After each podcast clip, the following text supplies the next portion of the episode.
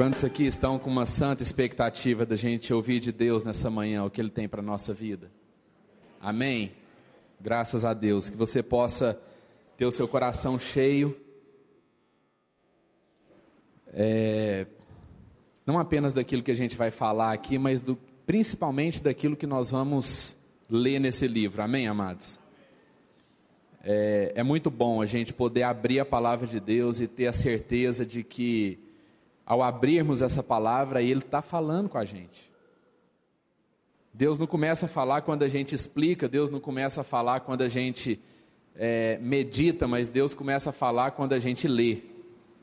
Porque quando nós lemos e cremos que isso está sendo inspirado pelo Espírito Santo, então Deus já está começando a falar. Nós não precisamos de nenhum tipo de pensamento extraordinário a respeito da Bíblia para que a gente ache que Deus está falando. Muitas vezes a gente lê a Bíblia na nossa casa ou qualquer lugar que você tiver, e às vezes você tem a sensação de que nada diferente veio no seu coração e talvez Deus não está falando, não. Às vezes Deus está falando aquilo que está escrito. A gente só precisa tomar o cuidado de, de não interpretar a palavra de Deus segundo o nosso próprio desejo. A Bíblia não diz que toda vez que a gente lê a palavra de Deus vai acontecer algo extraordinário na nossa mente. Você sabe para que, serve o Espírito Santo na nossa vida? Sabe qual é a função do Espírito Santo ao lermos as Escrituras? É o Espírito Santo nos proteger de nós mesmos em relação à leitura dessa palavra.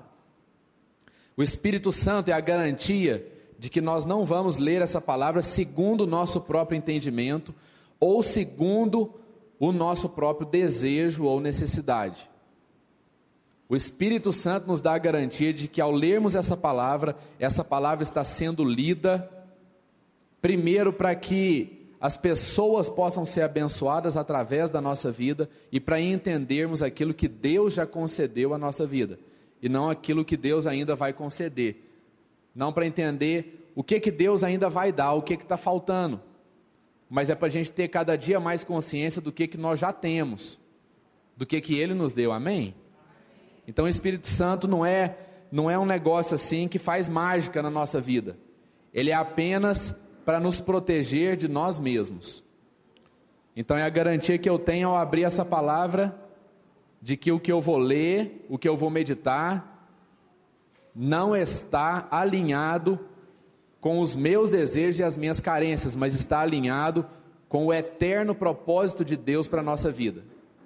O Espírito Santo de Deus garante, ao lermos a Bíblia, que essa palavra vai ser cumprida conforme a vontade de Deus para nós e não conforme a minha vontade ao abrir a palavra de Deus. Amém?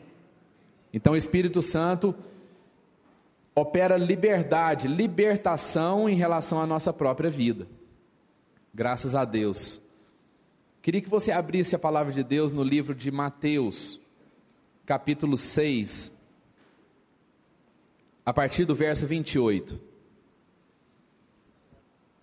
Diz assim: Por que, você, por que vocês se preocupam com roupas? Vejam como crescem os lírios do campo.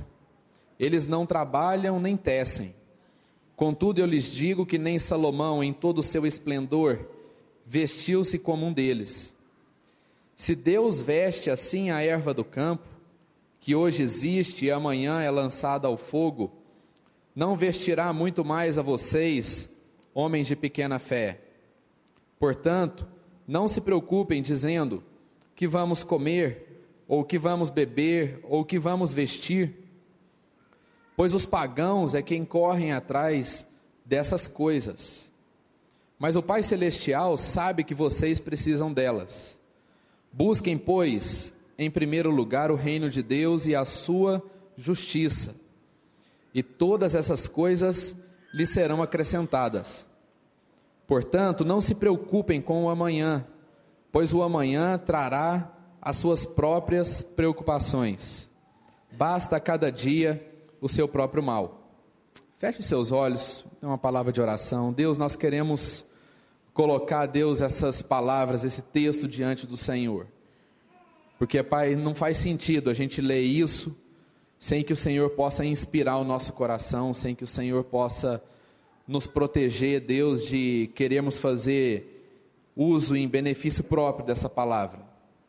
Então nós queremos ser inspirados, nós queremos ser abençoados com essa palavra, entendendo que essa palavra não é apenas nossa, mas essa palavra é uma palavra da família do Senhor. É uma palavra para ser compartilhada, é uma palavra para ser repartida. E é uma palavra para operar libertação no nosso coração. Em nome de Jesus. Graças a Deus. Amados, a, a palavra de Deus diz é, em um outro trecho que com a chegada do final dos tempos o amor se esfriaria de quase todos os corações.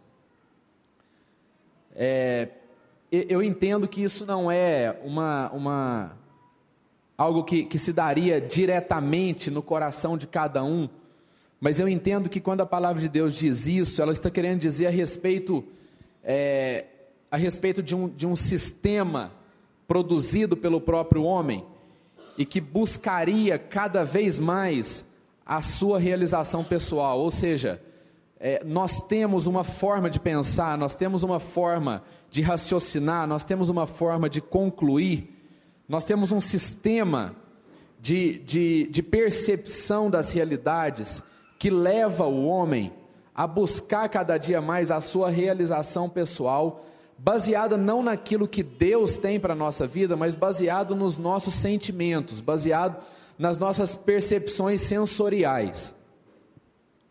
E a palavra de Deus diz que se o homem segue esse caminho, esse caminho é um caminho de morte. Então eu entendo que nesse contexto, esse é o caminho mais curto que leva o homem a ter o seu coração frio em relação ao amor. Porque quanto mais nós pensamos em nós mesmos, quanto mais a gente pensa em se safar, em, quanto mais a gente pensa em, em nos protegermos, quanto mais pensamos é, que precisamos assegurar alguma coisa para nós, menos a gente pensa no próximo, menos a gente abençoa o próximo, menos a gente faz como Jesus fez com a sua atitude de abnegação. Então, o, o amor se esfriar nos corações não é apenas aquelas ocasiões escandalosas que a gente vê muitas vezes na mídia, de, de pai matando filho, de filho matando pai, mas é aquele amor que faz a gente esquecer o próximo. É o amor que tira da nossa mente a prioridade que é servir os nossos irmãos. E isso é um sistema de pensamento secular. A gente precisa tomar muito cuidado ao, ao fazer separação entre essas coisas, porque é, quando a gente fala de sistema secular, é tudo aquilo que vem do próprio homem, não é aquilo que vem do mundo. Nós temos que entender uma coisa, amados: não é o mundo que polui a nossa cabeça, não é o mundo que macula o nosso coração, porque o mundo é produzido pelo próprio coração do homem. Nós não podemos ficar colocando culpa em algo que nós mesmos semeamos e produzimos, quando estamos sem o Espírito de Deus. Então, aquilo que está no mundo aquilo que é a forma de pensamento do mundo, isso é resultado das nossas confabulações quando não estamos com a nossa mente, o nosso coração na palavra de Deus. E, esse, e a Bíblia diz que esse amor se esfriaria, que o nosso coração ficaria resistente em relação ao próximo. O que nós acabamos de ler em Mateus é exatamente isso.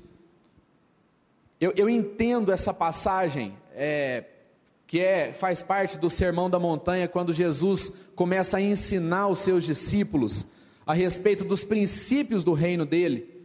O Sermão da Montanha, amados, é a mensagem mais importante de Jesus em todos os evangelhos. Porque é, é o sermão aonde Jesus começa a explicar os princípios do seu reino. É a carta, podemos chamar que seria a carta teológica do reino de Jesus. Não doutrinária, mas teológica. Os princípios teológicos do reino de Jesus estão contidos no Sermão da Montanha. E ele fala uma novidade para esse povo. Isso era uma novidade para eles. Vocês não vão pensar naquilo que vocês precisam. Vocês vão pensar naquilo que vocês já têm. Jesus diz assim: o reino de Deus está dentro de vós. Amém, amados? Quantos creem que o reino de Deus está dentro de nós? Nós já recebemos o reino de Deus. Nós fomos abençoados com esse reino, com esse amor. E Jesus diz assim: então vocês não vão agora se preocupar com aquilo que vai vir até vocês, com aquilo que vocês precisam receber, mas vocês precisam priorizar aquilo que já está dentro de vocês. Vocês não vão se preocupar com aquilo que vocês acham que estão faltando, mas vocês vão agora priorizar aquelas coisas que vocês entendem que vocês já receberam. Então não é apenas, Jesus está falando muito mais nesse texto do que apenas a gente perder o sono por não saber se a gente vai conseguir pagar as nossas contas no próximo mês ou não. Jesus não estava falando a respeito disso.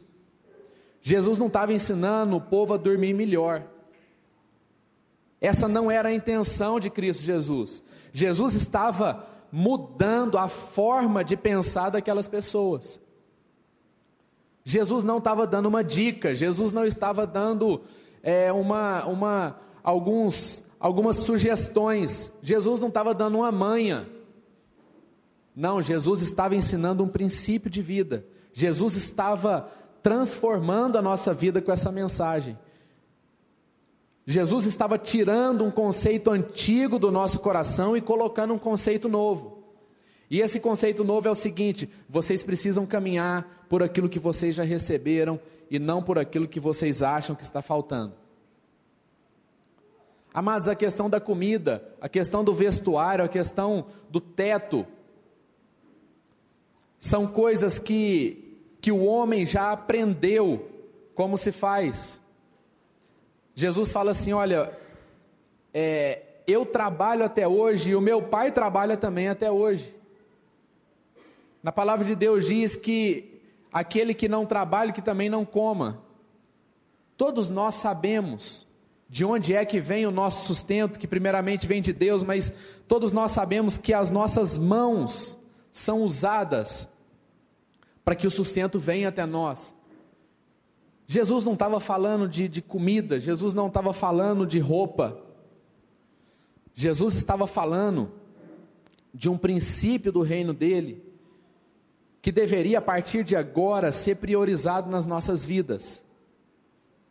Por isso que Jesus fala assim: olha, são os pagãos que agem desse jeito. São os pagãos, são aqueles que não conhecem a Deus, que trabalham dessa forma. Ou seja, amados, Jesus não está dizendo para a gente não trabalhar, Jesus não está dizendo para a gente não se esforçar, Jesus não está dizendo para a gente não se dedicar naquilo que cada um tem como atribuição aqui, mas Jesus estava dizendo para que esse sistema no nosso coração pudesse inverter as prioridades. A comida e a roupa não pode tomar o lugar do reino de Deus na nossa vida. Você deve trabalhar pela sua roupa, você deve trabalhar pela sua comida, você deve trabalhar para você ter uma condição digna de moradia, mas em nome de Jesus, isso não pode tomar lugar no nosso coração, porque o lugar no nosso coração é o lugar aonde está o reino de Deus. Essas coisas, amados, precisam ser perseguidas nós precisamos nos empenhar e trabalhar para consegui-las com a bênção de Deus. Mas o que Jesus está dizendo é o seguinte: essas coisas não podem ocupar tempo na sua vida. O tempo que nós gastamos pensando essas coisas deve ser gasto no reino de Deus e na sua justiça. E no começo do ano agora, a gente começa a fazer muitos planos, a gente começa a sonhar muita coisa. E é essa pergunta que eu quero deixar para a gente aqui. Quais são as perguntas que estão rodeando o nosso coração? Quais são as perguntas que nós estamos colocando para serem respondidas durante esse ano? Será que essas perguntas correspondem às coisas que nós estamos precisando? Ou será que essas perguntas estão sendo feitas para que nós possamos gastar mais tempo priorizando o reino de Deus e a sua justiça? Quais são os planos que nós estamos fazendo para a nossa vida pessoal, para a nossa vida familiar, para a nossa vida até no trabalho? São planos de terem as nossas necessidades supridas? Então eu quero te dizer que lá em 2 Pedro, no capítulo 1, a palavra de Deus diz que todas as nossas necessidades já foram supridas em Cristo Jesus. Tudo aquilo que é necessário para a vida e para a piedade já estão concedidas a nós. E quais são as perguntas que nós vamos querer responder em 2014? Elas dizem respeito a nós conseguirmos manifestar mais e melhor o que está dentro do nosso coração, ou elas dizem respeito a gente continuar uma parece que uma luta interminável com Deus para conseguir o que nós não conseguimos ainda arrancar de Deus. Porque muitas vezes é isso que fica parecendo. Fica parecendo que a gente terminou 2013 e que nós não fomos competentes o suficiente para convencer a Deus dele nos dar o que está faltando. Mas amados, Deus possui o controle de tudo e de todos.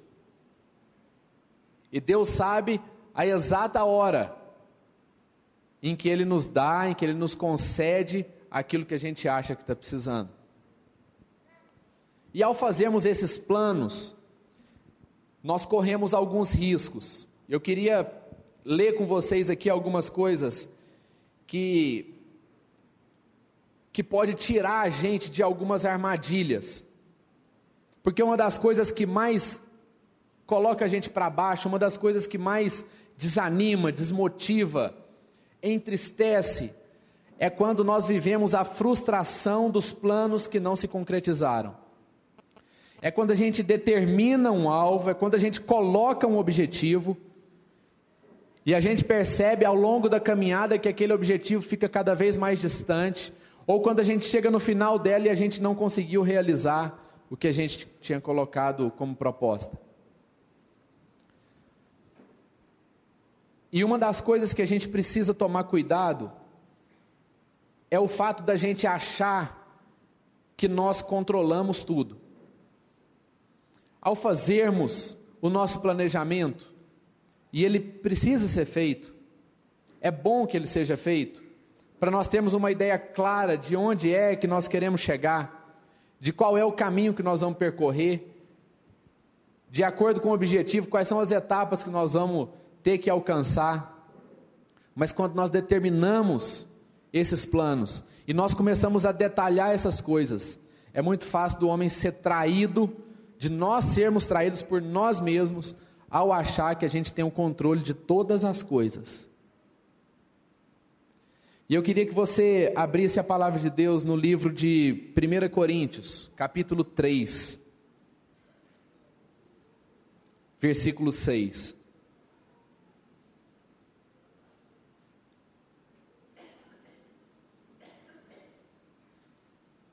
Então, quando nós traçamos esses planos, devemos fazê-los com zelo, empenho e dedicação.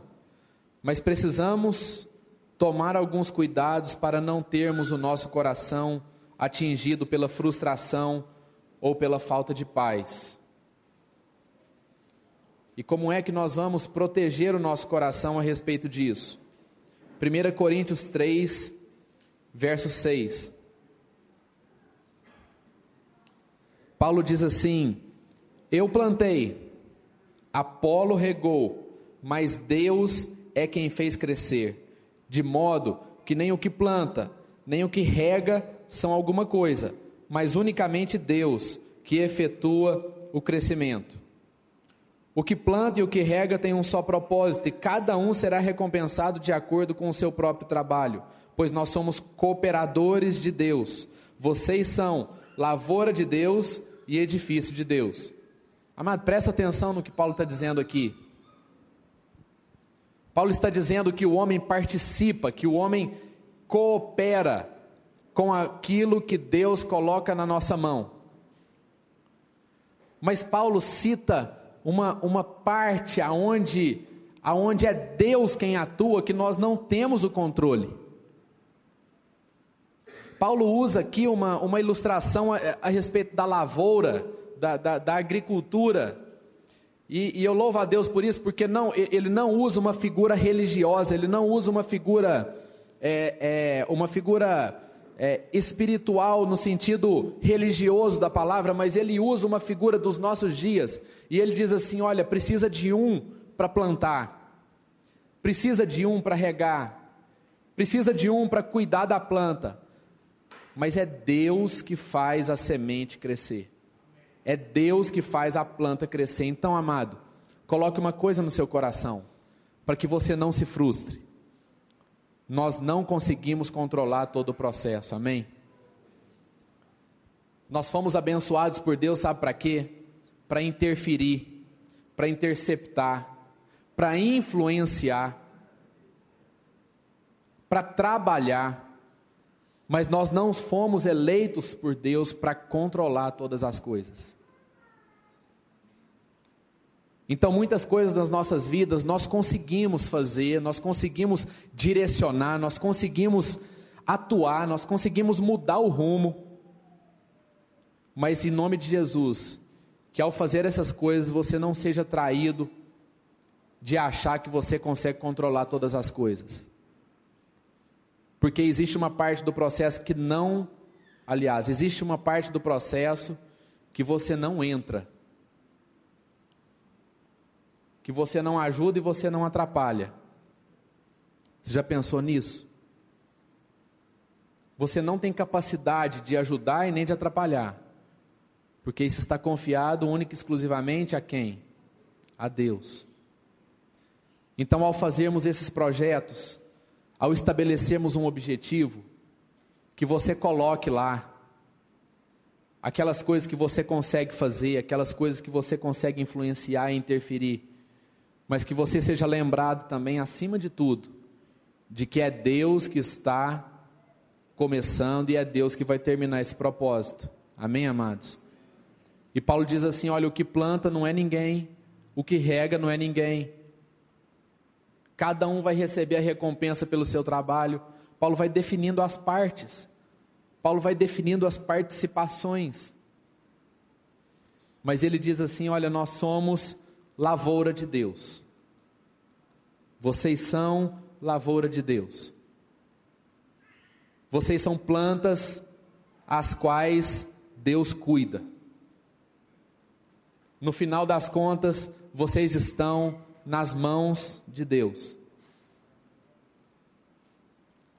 Um segundo aspecto que pode atrapalhar o nosso coração, que pode gerar falta de paz e frustração, é a confiança excessiva nas nossas capacidades. É quando a gente coloca sobre nós o peso de termos que cumprir. É quando nós confiamos mais nas nossas capacidades do que nas capacidades de Deus. E eu gostaria que você abrisse também a sua Bíblia no livro de Marcos um pouco para trás aí, no Evangelho de Marcos, capítulo 4. Marcos 4, verso 26.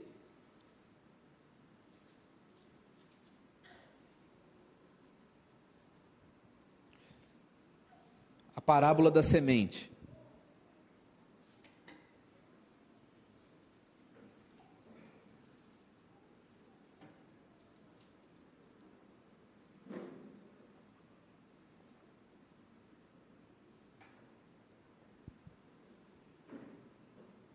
Diz assim: Ele prosseguiu dizendo: O reino de Deus é semelhante a um homem que lança a semente sobre a terra. Noite e dia, estando ele dormindo ou acordado, a semente germina e cresce, embora ele não saiba como. A terra por si própria produz o grão. Primeiro o talo, depois a espiga e então o grão cheio na espiga. Logo que o grão fica maduro, o homem lhe passa a foice, porque chegou a colheita. É uma outra ilustração a respeito é, da, da, da agricultura, mas nesse trecho aqui eu queria ressaltar a aplicação das capacidades do agricultor.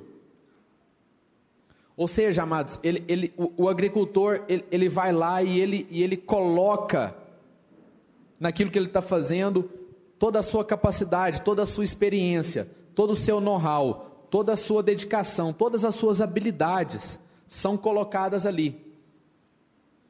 E o que eu acho fantástico da agricultura, e talvez nós tenhamos aqui alguns agricultores, é que a agricultura é uma, é uma atividade é, por si só que fomenta, que, que é uma atividade na qual o agricultor não tem outra opção a não ser exercer a sua fé.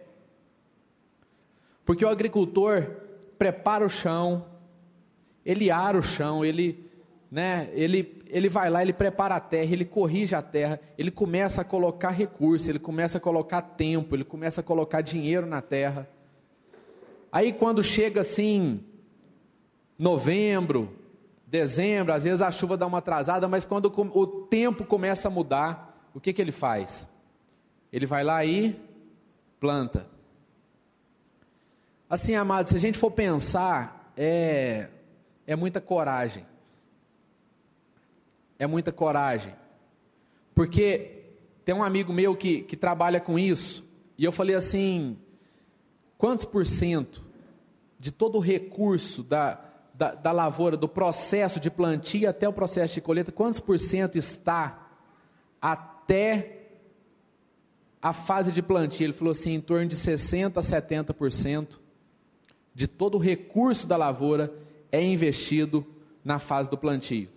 Então o que, que o agricultor faz? Ele vai lá e coloca em terra, literalmente ele enterra 70% do seu recurso e ele olha para o campo e não vê nada a não ser terra. E aí chega um amigo dele para visitar a fazenda ele fala que é a minha lavoura aqui, ó. Aí o cara olha para a terra e fala: muito bem. muito bem. E ele tem que acreditar que a semente está lá embaixo. Ele precisa acreditar que aquilo foi plantado e que aquilo vai nascer. E aí então o agricultor, o que, que ele faz? Ele, ele, ele dorme. Os que conseguem dormir, né? né, Amanda? Mas a palavra de Deus diz o seguinte: ele dormindo, ou ele não dormindo, a semente vai germinar. Ele conseguindo descansar, ou ele não conseguindo descansar, ele não vai conseguir mudar o processo.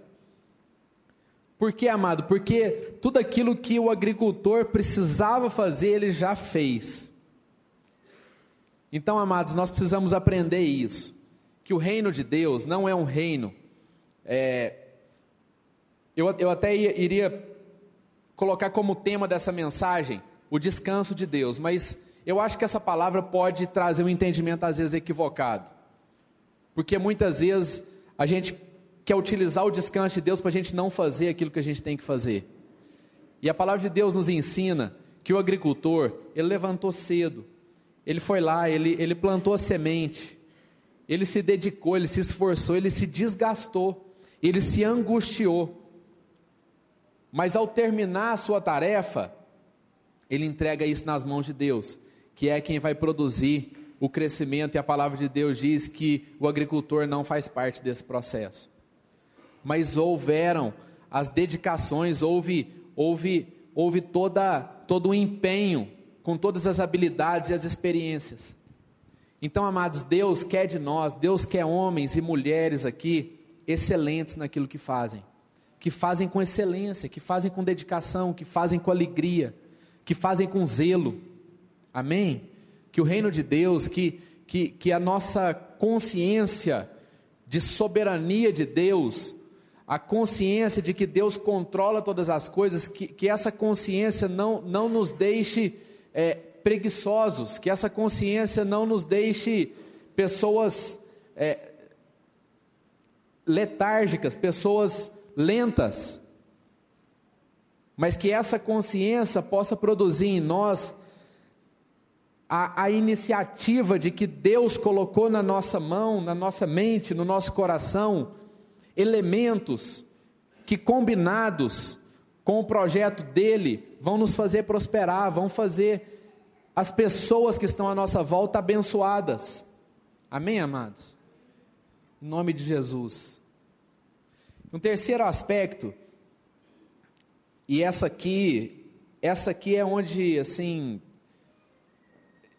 eu acho que é, o, é onde eu mais caio, talvez aqui, é quando nós estabelecemos os planos, e aí, ao estabelecermos os planos e os objetivos, a expectativa vem no nosso coração, porque a gente traça, a gente traça o resultado, a gente traça a colheita, a gente quantifica isso. E aquilo vem como uma expectativa no nosso coração. E o erro está quando nós tornamos essa expectativa absoluta na nossa vida. Quando aquilo que é esperado se absolutiza no nosso coração. Porque, amados, a, a expectativa, ela é apenas uma expectativa. A gente sofre, amados, nas nossas relações, porque o que nós esperamos um do outro se torna absoluto. Porque esperar um do outro, todos nós esperamos. E é natural esperarmos uns dos outros. Mas quando eu torno essa expectativa absoluta, ou seja, quando eu, quando eu trago aquilo como um fato certo a se concretizar e aquilo não se realiza, então vem o que? A tristeza, a frustração, a raiva, a mágoa. Quando eu coloco sobre a vida da minha esposa a, a, a, a não chance do erro, quando eu não dou a ela o direito do erro. Aí, sabe o que, que eu faço, amado, com a minha esposa? Sabe o que, que acontece na nossa relação? Eu escravizo essa relação. Porque ela fica escrava do direito que eu tenho dela ter que me atender daquele jeito. Nas nossas relações, amados, existe margem para erro? Será que nós estamos dando liberdade para as pessoas errarem conosco? Como é que, que tem andado os ambientes dos nossos relacionamentos? Será que nós temos tido maturidade suficiente? Será que nós temos tido confiança em Deus suficiente para chegar para os nossos irmãos e dizer o seguinte: meu irmão, você pode errar comigo, porque nós somos amigos. E nós temos condição de superar esse erro. Nós temos feito isso com os nossos cônjuges. Ou a gente faz uma expectativa virar um direito adquirido e a gente começa a, a, a quase, a quase extorquir as pessoas para poder receber aquilo que nem foi prometido, para receber aquilo que nós imaginamos, para receber aquilo que nós idealizamos mas tornamos isso absoluto. E por isso a gente começa a exigir, por isso a gente começa a lançar palavras pesadas. Por isso a gente não dá tempo e as pessoas ficam reféns da nossa própria vida, do nosso próprio sentimento de, de, de estar sendo abastecida a todo momento. Em nome de Jesus, amados, nós não temos o direito de tornar essas expectativas o nosso direito. Que você tenha sim expectativas em relação às pessoas, mas que você tenha expectativa, inclusive, do erro dessa pessoa com você.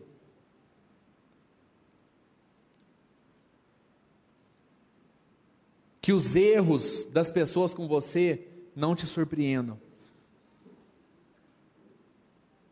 porque é assim que Deus relaciona conosco. Os nossos erros não surpreendem Deus, porque Deus conhece a nossa natureza, porque Deus sabe da semente do pecado que habitou no nosso coração. E por isso Ele não espera nada de nós. Ele não espera que sejamos perfeitos com Ele. Sabe o que, que Deus espera? Porque Ele espera. Talvez eu tenha falado até de maneira equivocada, eu, eu creio que Deus espera de nós, porque a palavra de Deus diz que Ele se alegra, que Ele se entristece, que Ele se angustia.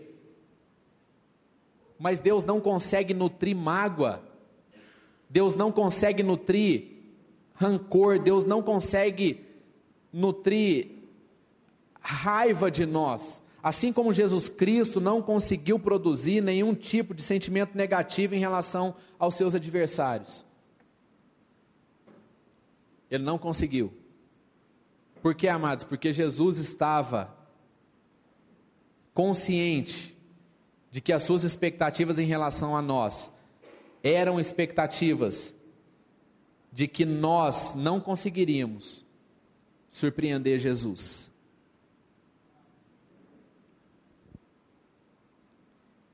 Jesus esperava de nós uma má resposta. E por esperar uma má resposta, Jesus não desistiu de nós, porque Jesus sabia que nós precisávamos dele, para que nós fôssemos regenerados, para que nós tivéssemos o nosso coração trocado, para que a gente pudesse nascer de novo. Então toma cuidado com isso. Que aquilo que você espera seja apenas uma expectativa, que ela não tome conta do seu coração. Que as expectativas, que os resultados esperados dos planos que você traçou não dominem o seu coração. Sabe por quê? Porque Deus pode dar muito mais do que aquilo que você planejou. Às vezes, com o medo que nós temos de não atingir aquilo que a gente traçou, o próprio medo nos aprisiona de conseguir muito mais, de entrar naquilo que Deus preparou para nós. Porque isso, amados, na verdade tem a ver com o caminho de Deus para a nossa vida. Então, nós estamos falando aqui de, de escrever planos, de planejar, de traçar objetivos e metas. Então, eu quero te dizer: existe o caminho de Deus para nossas vidas. E esse caminho é vivido quando a gente prioriza o reino de Deus e a sua justiça.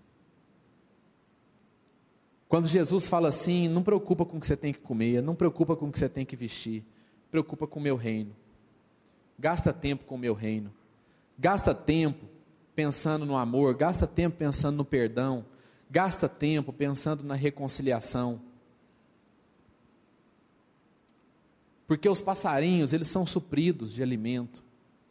Os lírios são supridos de roupa. Salomão, o homem mais rico que já existiu na face da terra, não conseguiu se vestir como um lírio. Amados, aonde é que nós estamos levando a nossa cabeça? aonde é que nós estamos deixando o nosso coração ir.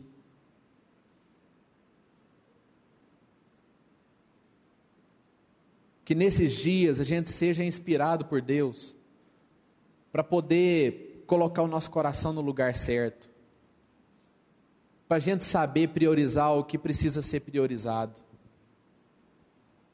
Que as nossas capacidades, que a sua competência, que a sua experiência, que aquilo que você sabe fazer bem, que isso, amado, trabalhe para aquilo que Deus quer fazer na sua vida. Não fica colocando Deus para dar uma ajuda na sua capacidade. Deus não está aqui, amado, para ajudar a gente. Jesus não veio até nós, ele, Jesus não, não morreu por nós, Jesus não derramou seu sangue para prestar uma ajuda para nós. Jesus deu o seu sangue para salvar a nossa vida. Jesus deu o seu sangue para nos tornarmos membros da família de Deus. Jesus deu o seu sangue para se tornar o nosso Senhor. É interessante uma passagem na, na, palavra de Deus, no livro de Mateus, quando relata sobre a pesca maravilhosa, e foi é, um dos momentos aonde Jesus chama uma parte dos seus discípulos. Jesus chega na praia e, e, e eles estão lá é, tristes, pesarosos, e creio que até preocupados, porque eles não tinham pegado nada naquele dia.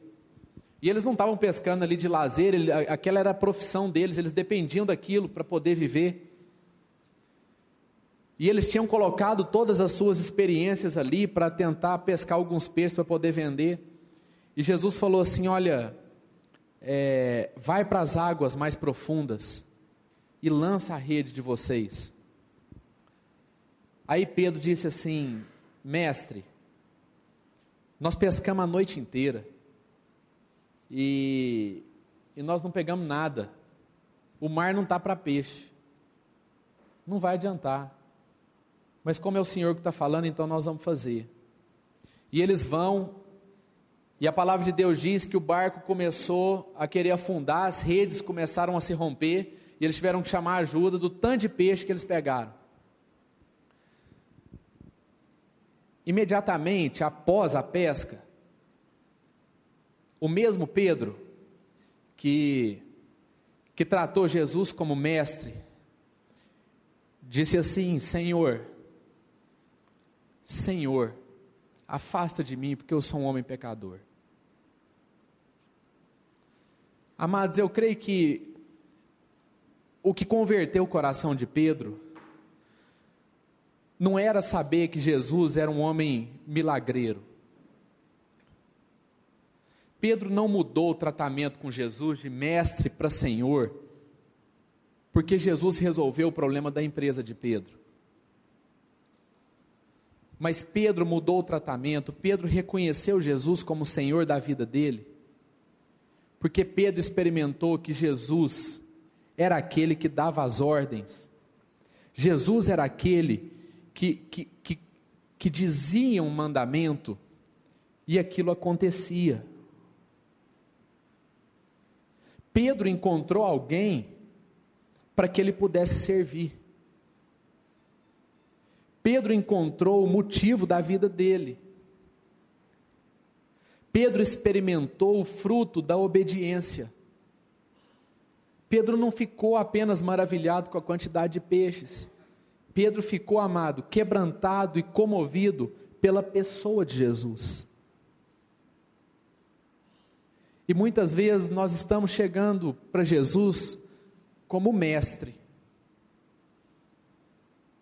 Muitas vezes a gente aborda Jesus como alguém que ensina. E realmente Jesus nos ensina.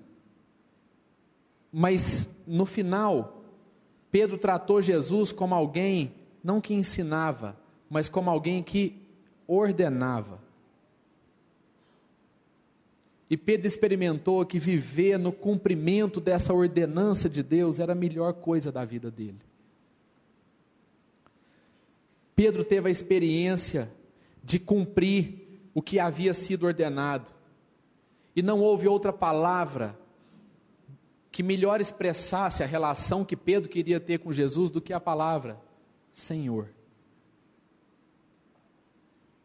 Que Jesus amado, nesse 2014, possa ser o nosso Senhor. Que Ele não seja apenas o nosso mestre. Que Ele não seja apenas alguém que fala coisas bonitas. Mas que Ele seja alguém que fale coisas que nós queiramos obedecer, que nós queiramos cumprir, que as suas ordenanças sejam recebidas no nosso coração com a consciência de que Ele é o nosso Senhor. Eu queria ler um último trecho, está lá em Isaías 55.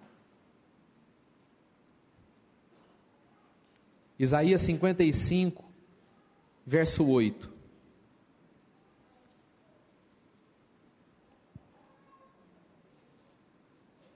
Então Pedro experimentou o que era o caminho de Deus. Antes Pedro estava no caminho dele,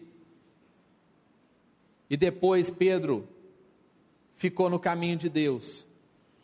Pedro entrou no caminho de Deus antes de seguir Jesus.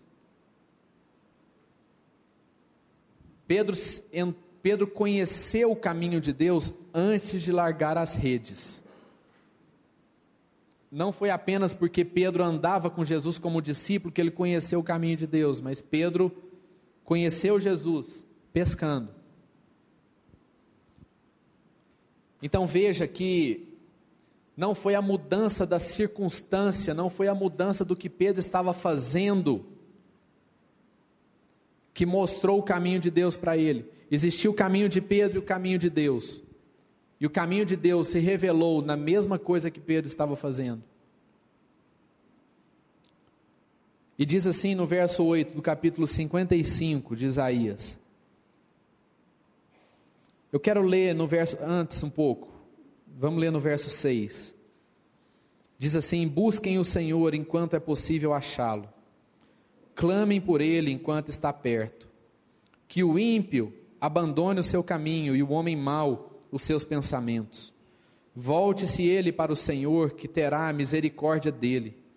Volte-se para o nosso Deus, pois ele dá de bom grado o seu perdão. Pois os meus pensamentos não são os pensamentos de vocês, nem os seus caminhos são os meus caminhos, declara o Senhor. Assim como os céus são mais altos do que a terra, também os meus caminhos são mais altos do que os seus caminhos, e os meus pensamentos mais altos do que os seus pensamentos. Amados, em nome de Jesus, que a gente não perca tempo em entender isso. Os caminhos de Deus são mais altos do que os nossos caminhos. Os caminhos de Deus a gente não vê, e os nossos caminhos a gente vê. Que ao escrever alguma coisa, que a gente não escreva baseado apenas naquilo que a gente vê, mas naquilo que a gente não vê. Que nós tenhamos uma vida de fé. Que a gente não deixe o nosso coração, as nossas carências, mandar nos nossos planos. Mas que a gente busque a Deus para que Ele possa conversar com a gente e falar o que, que a gente deve fazer, assim como Ele falou com Pedro. E que oremos para que o nosso coração ache ocasião de quebrantamento, que o nosso coração não resista eu fico imaginando Pedro, Jesus, Jesus era um carpinteiro. Eu fico imaginando um carpinteiro chegando e ensinando um pescador a pescar. Mas graças a Deus o coração de Pedro não resistiu. Graças a Deus o coração de Pedro passou por cima da lógica. Porque a lógica era a seguinte: não, você sabe é de fazer mesa e cadeira. E a pescaria você deixa com a gente aqui, que a gente sabe muito bem como é que faz. A lua não está boa, a maré não está boa, a hora não é boa. Mas Pedro deixou isso tudo de lado. E colocou no seu coração a disposição de obedecer, a disposição de seguir esse caminho.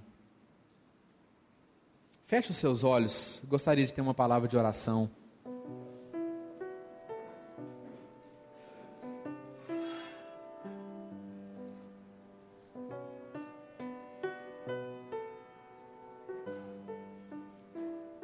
eu gostaria que a gente meditasse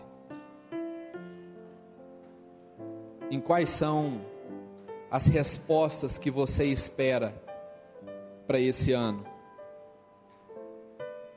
Ou talvez não para esse ano, mas para os projetos que você tem trabalhado e se dedicado. Talvez isso não tenha nada a ver com anos, com, com tempo. Às vezes não é um projeto com tempo para acabar, como por exemplo a nossa família. A nossa família não depende de anos, não depende de meses. Mas quais são as respostas que você espera? Talvez no começo do ano agora você espera que a sua esposa possa te reconhecer mais. Talvez você espere que ela seja mais compreensiva com você. Ou talvez você espera do seu marido que ele seja mais gentil, que ele seja mais carinhoso, ou que ele gaste mais tempo com você. Mas amados, será que são essas as respostas que a gente deve esperar?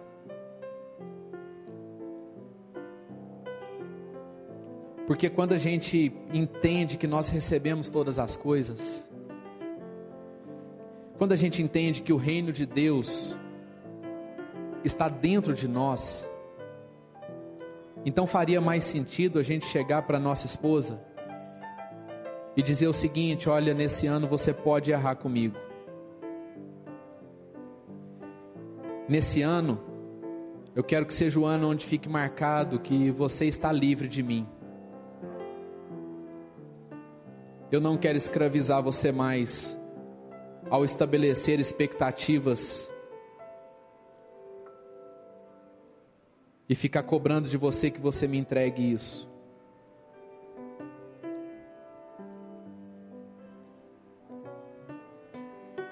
Cada dia mais, amados, eu tenho entendido que as respostas que a gente espera,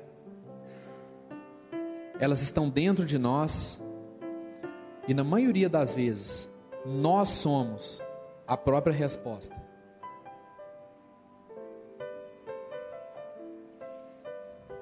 Então, se você espera ser melhor compreendido pela sua esposa, se você espera uma resposta dela, eu quero te dizer, antes dela te dar alguma resposta, seja a resposta. Que você seja essa resposta na vida dela.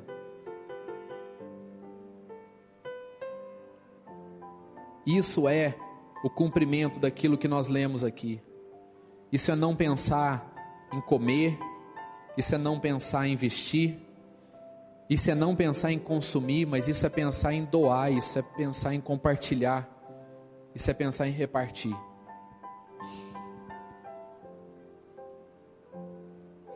Quais são as respostas que você espera para esse ano?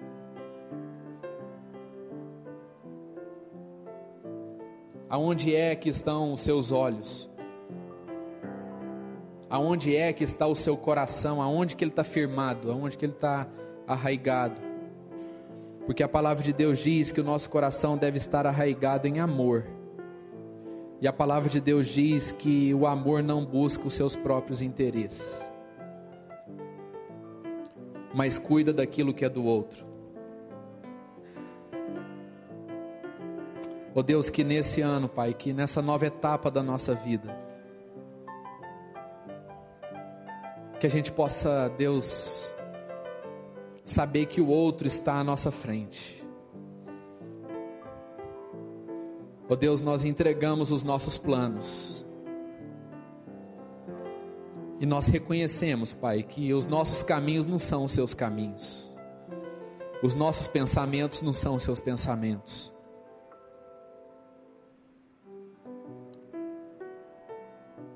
Mas nós queremos, Pai, ter ter essa condição de ouvir o que o Senhor pensa a respeito de nós. Nós queremos saber o que o Senhor diz a respeito de nós. Nós queremos nesse ano, Pai, nos dedicar a descobrirmos a nossa verdadeira identidade diante do Senhor. Nós não queremos, Deus, subtrair as pessoas, nós não queremos sugar das pessoas algo que nós achamos que é o nosso direito, mas nós queremos, Pai, dar a elas a resposta que o Senhor nos deu um dia. Nós cremos, Pai, que esse reino está dentro do nosso coração. E eu quero repartir esse reino, nós queremos repartir esse reino. Que esses planos, Deus, que nós estamos fazendo, sejam planos segundo a tua vontade. Nós não queremos, Pai, ficar tratando com o Senhor como se o Senhor fosse o nosso mestre. Nós não queremos conhecer o Senhor apenas como um professor, mas como Pedro presenciou, Deus, aquela ordenança do Senhor, como Pedro experimentou a relação com o Senhor, nós queremos fazer a mesma coisa, nós queremos que o nosso coração te chame de Senhor. Nós queremos encontrar prazer nas tuas ordenanças e nos teus mandamentos. Assim como diz em 1 João que os seus mandamentos não são pesados, é isso, Deus. Nós queremos viver esses mandamentos porque entendemos que os pensamentos do Senhor são mais altos do que os nossos pensamentos. E que ao invés, Deus, do Senhor se alinhar aquilo que a gente está fazendo, nós queremos, Deus, que o Senhor nos alinhe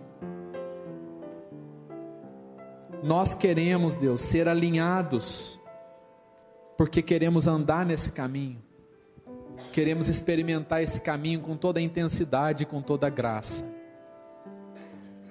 Oh Deus, em nome de Jesus, que o Senhor abençoe cada família aqui. Oh Deus, eu quero orar, Deus, especialmente pelos homens, pelos, pelos, pelos pais, pelos maridos pelos cabeças das suas casas. Oh Deus, que esses homens sejam homens tementes ao Senhor. Homens que Deus, ao encontrar um impasse, homens que ao precisar de uma direção, procurem primeiro o Senhor.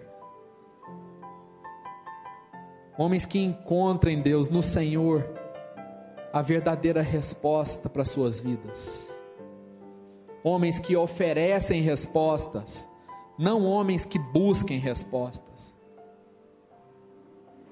Homens que compartilhem e não homens que recebam. Homens, Deus, que que encaram esses desafios como sendo homens que servem ao Senhor de todo o coração. Homens que servem as suas famílias, e com isso eles servirão ao Senhor.